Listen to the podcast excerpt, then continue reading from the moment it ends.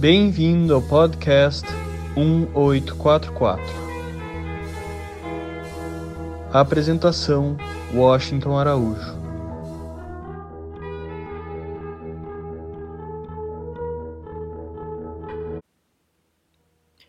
O episódio de hoje é dedicado à obra literária do escritor, filósofo, pensador Albert Camus.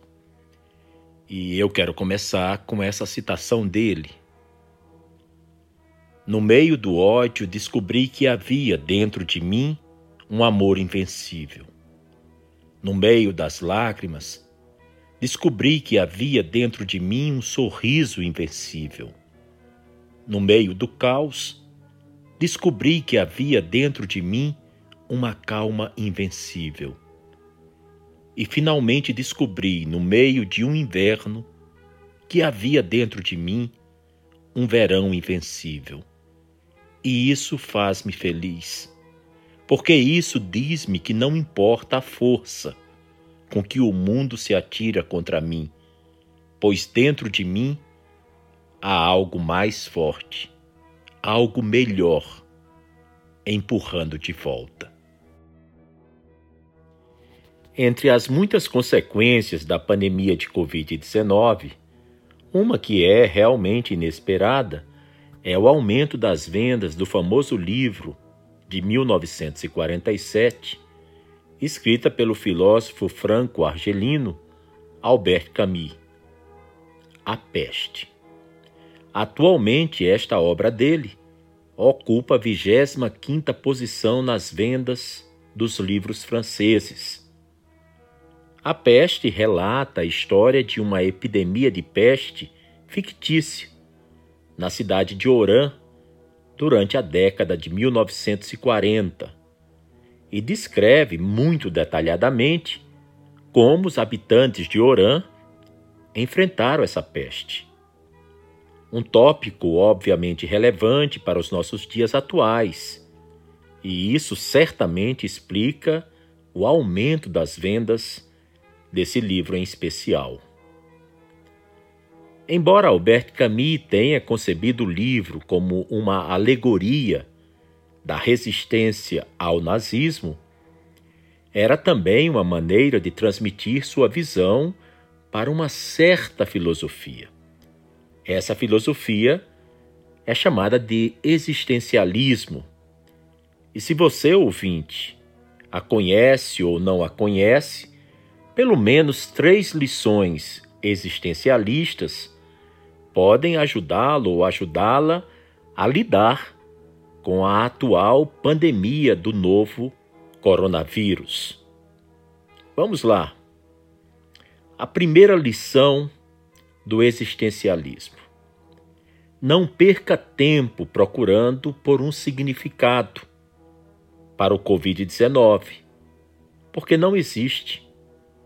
Nas mídias sociais, você certamente encontrou pessoas tentando entender a situação.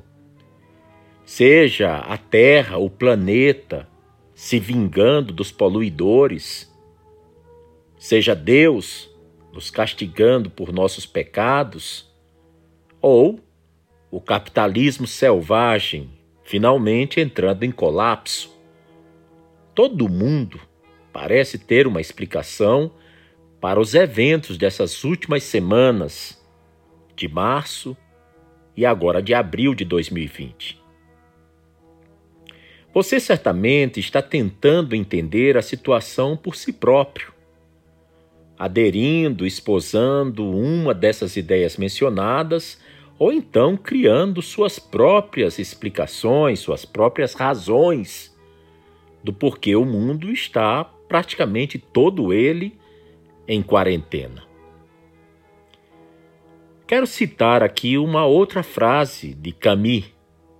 Ele escreveu: Pragas são uma coisa comum, mas você quase não acredita em pragas enquanto elas não estiverem caindo em sua cabeça.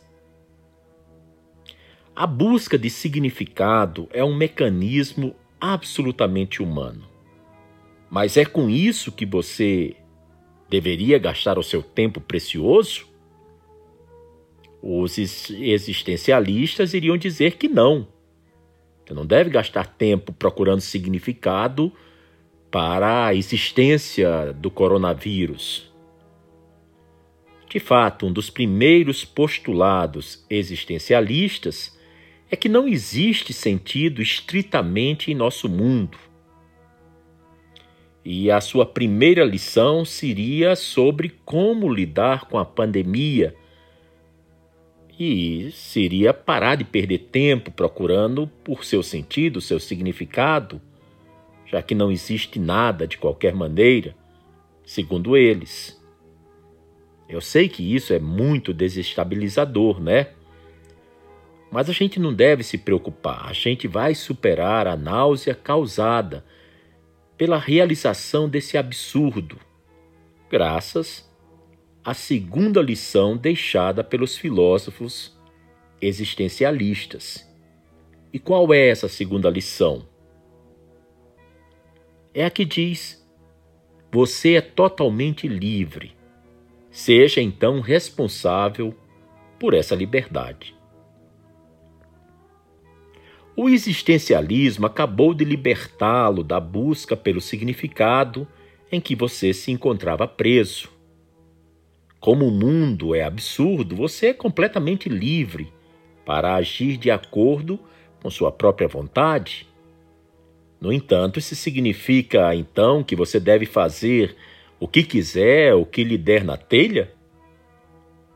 Nos dias atuais, Desrespeite as regras de confinamento, saia com seus amigos, vasculhe os estoques de papel higiênico de sua loja local, do seu Carrefour, do seu pão de açúcar? É claro que não.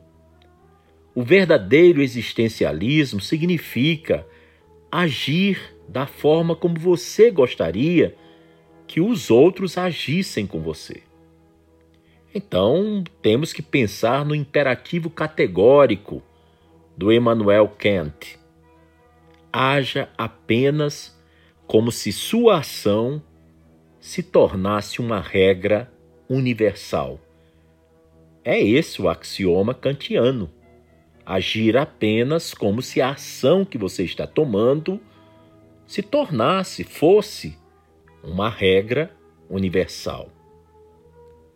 Assim vemos que a força do existencialismo é enfatizar como cada um de nós é responsável pelas suas próprias ações. Como disse outro famoso pensador existencialista, Jean-Paul Sartre, que o homem nada mais é do que aquilo que ele faz de si mesmo. E, portanto, o homem é inteiramente responsável por aquilo que ele é. Sim, somos livres para agir, mas deve ser de maneira consciente, porque se agirmos de uma certa maneira, concordamos então com os valores que estão por trás de nossa ação. O homem existencialista também é responsável por todos os homens. Os valores que ele defende através de suas ações são aqueles que ele aceitaria que deveriam se tornar universais. Portanto, durante essa pandemia do Covid-19, você é livre para agir, mas lembre-se de que todas as suas ações são impactantes. E elas refletem os valores que você defende e que pode ser estabelecido dessa forma. Ou você ajuda o vírus a se espalhar, ou então luta contra ele, luta contra o seu contágio, a sua difusão. E chegamos então à terceira lição que os existencialistas nos deixam nos dias que estamos atravessando. Dias realmente atravessados de incertezas, de angústias, de sofrimentos e medo. Essa terceira lição diz simplesmente que Você tem o poder de agir. Então use esse poder. É por isso que, ao nos confrontar com nossa responsabilidade, o existencialismo pode vir a ser muito assustador. O ônus de nossa liberdade total pode nos parecer insuportável, criando em nós angústia. A ansiedade é a tontura da liberdade, diz o pioneiro existencialista Kierkegaard.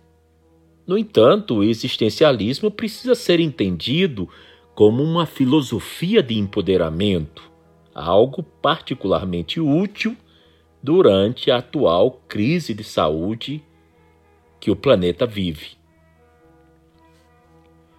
Em seu livro A Peste, Albert Camus o escreveu durante sua fase existencialista, ou como ele chamava, no ciclo de revolta.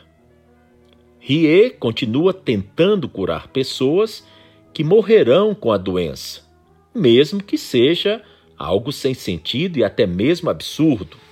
Rie é um dos principais personagens do livro A Peste. Esse personagem faz o que acredita ser certo e luta por isso a todo custo. Não economiza esforço algum. Voltar a repensar o existencialismo na época do Covid-19 pode sim nos ajudar a encontrar forças para lutar pelo que nós consideramos ser justo Afinal de contas, o mensageiro de Deus para essa época, em meados do século XIX, Bahá'u'lláh, o fundador da fé Bahá'í, afirmou que a justiça é a mais amada dentre todas as coisas. E que se alguém deseja justiça, deseja também a proximidade com Deus. Então, se você, ouvinte, deseja o fim dessa pandemia, de suas mortes, de seus milhões de infectados, de seus confinamentos, quarentenas e esse medo constante, você então precisa agir em conformidade com o que você pensa, com o que você defende, ser certo e ser justo. Portanto, Há que se ficar em casa, de cuidar de seus entes queridos, pais, filhos, irmãos, tios. Há que se ler livros, se respeitar as regras necessárias para interromper essa curva assustadora do Covid-19. O existencialismo lembra que as ações têm um impacto real. Então, há que se agir de forma consciente. Albert Camus disse que todos os especialistas da paixão nos falam isso. Não existe amor eterno se não for contrariado, porque não há paixão sem luta. O certo é que em muitas frases de Albert Camus notamos logo de cara as influências de Schopenhauer e de Nietzsche. No entanto, Albert Camus se definia como um anarquista. Em seu pensamento e em sua obra, o tema central é o absurdo da existência. Vamos ver algumas frases que Camus legou à posteridade. Frases que merecem ser conhecidas sobre amar e ser amado. Uma das frases de Albert Camus sobre o amor diz o seguinte: Não ser amado é uma mera desventura. A verdadeira desgraça é não saber amar. Desse modo, ele nos fala do amor como uma qualidade ativa do sujeito. Porque Camus era um convicto da liberdade e da autonomia. Por isso, não é de se estranhar essa abordagem sobre o amor.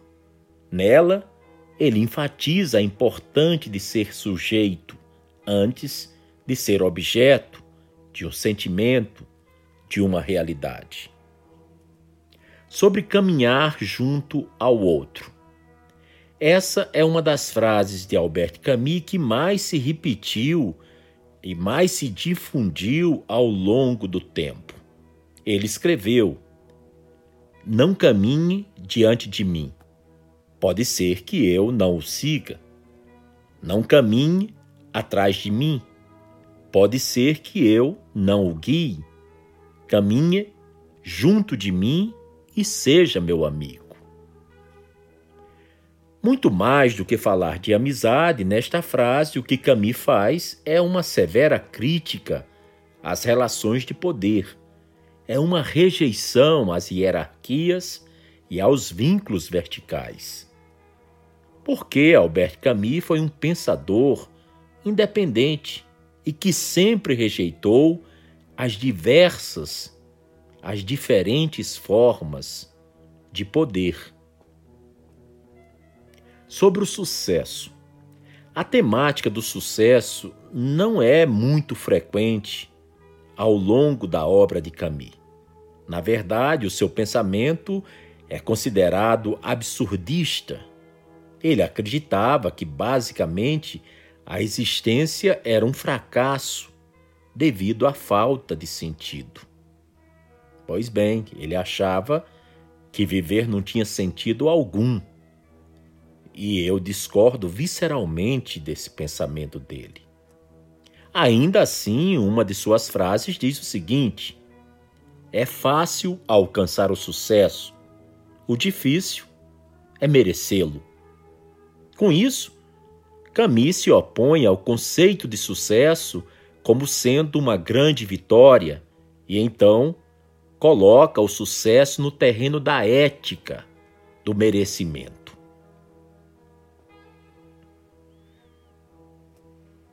Sobre a tristeza.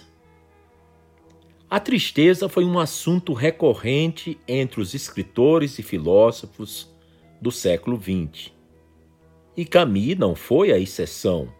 A respeito disso, escreveu uma lúcida frase que diz o seguinte: Os tristes têm dois motivos para estarem assim. Ignoram e se desesperam. Apesar da tristeza dele estar mais relacionada com a ausência de sentido, esta frase é uma rejeição à tristeza, ao dizer que ela surge da ignorância e do desespero. Também indica implicitamente que saber e esperar nos afasta da melancolia. Sobre ser normal. Muitas das frases dos pensamentos de Albert Camus trazem consigo um tom irônico e até divertido. Isso não lhes tira a sua enorme profundidade, mas deixa entrever que trata-se realmente de um gênio que, sob nenhuma circunstância, perdeu a sua característica humildade. Uma de suas frases diz Ninguém percebe que algumas pessoas gastam uma energia tremenda simplesmente para serem normais. Em poucas palavras, esta é uma grande rejeição à ideia da normalização da conduta, a esse pensamento muito usado e mal entendido da uniformidade, do desapego apreço pela diversidade. A diversidade humana, a diversidade étnica, a diversidade de crença, a diversidade de pensamento, de política, de filosofia, enfim. Essa é uma grande rejeição que ele deixa à ideia de que a conduta precisa ser normalizada. Todos devem se comportar de uma só e única maneira. E por fim, eu compartilho uma reflexão dele sobre o começo dos grandes feitos, das grandes façanhas. O franco-argelino Albert Camus participou de muitas grandes causas, entre elas a resistência francesa contra os alemães durante a Segunda Guerra Mundial, de 1939 a 1945. E Camus sempre manteve a sua pena afiada para questionar os diferentes poderes e também os seus abusos, as suas crueldades. Pode ser que no fundo tenha sido um grande idealista desiludido, alguém que nunca deixou de ter esperanças. Isso fica refletido em uma de suas frases. Todas as grandes façanhas e todos os grandes pensamentos têm um começo ridículo. A verdade é que a obra de Albert Camus é daquelas que continuará vigente, tendo validade por muitas décadas e, quem sabe, por muitos séculos. A inteligência e a sensibilidade com as quais ele revelou muitas realidades humanas têm um caráter universal. Um escritor cheio de criatividade e elegância que jamais irá sair de moda.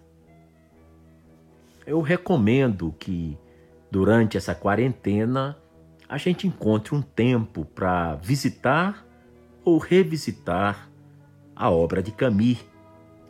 E podemos começar lendo logo de cara o seu livro A Peste, de 1947, e o também não menos importante, o mito de Sísifo é algo extraordinário.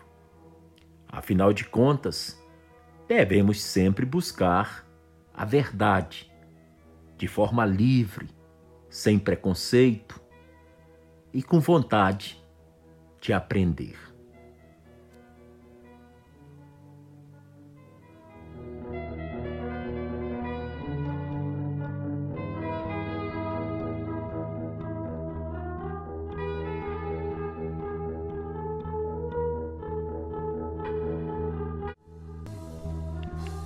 Você acabou de ouvir mais um episódio do podcast 1844. Agradecemos sua audiência e lhe convidamos para ouvir nosso próximo episódio semanal. Apresentação e comentários: Washington Araújo. Trilha musical composta por Ian Garbinato. Sonoplastia e edição de áudio Shahin Nasrabadi. Vinhetas Diogo Garbinato.